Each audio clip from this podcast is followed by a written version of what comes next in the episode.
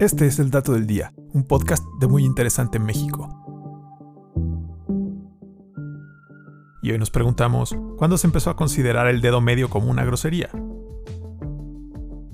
Se cree que la primera vez que quedó documentada fue en 1886, cuando Charles Radburn, lanzador de los Boston Bean-Eaters, realizó la seña en una foto junto con algunos de sus rivales de los gigantes de Nueva York. Pero según antropólogos británicos, la seña obscena del dedo medio es uno de los gestos de insulto más antiguos de los que se tenga registro, y de hecho se cree que esta ofensa ya era empleada por los antiguos romanos, que se referían a él como digitus impudicus, o dedo desvergonzado, indecente u ofensivo. En especial el emperador Calígula, quien de acuerdo con escritos del historiador Suetonio, usaba la señal con bastante frecuencia. Incluso en una ocasión, cuando Augusto César expulsó al comediante Pílades por tratar de llamar la atención del auditorio, el emperador levantó el dedo medio para comunicar su desaprobación. Por otra parte, también hay registros de que los griegos usaban el dedo medio como una referencia explícita a los genitales masculinos. Un ejemplo de ello ocurrió en el año 419 AC, cuando el dramaturgo Aristófanes realizó un juego de palabras en su comedia Las nubes usando el famoso dedo. En la escena, uno de sus personajes primero exhibe su dedo medio y luego su entrepierna, dando a entender a la audiencia precisamente lo que ya te imaginas.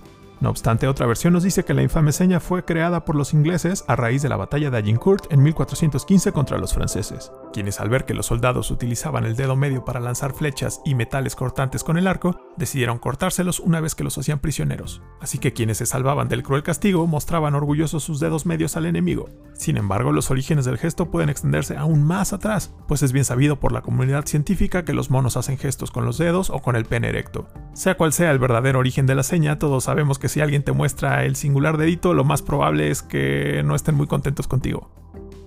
Y este fue el dato del día. No olvides suscribirte gratis a nuestro podcast y seguir todos nuestros contenidos en muyinteresante.com.mx.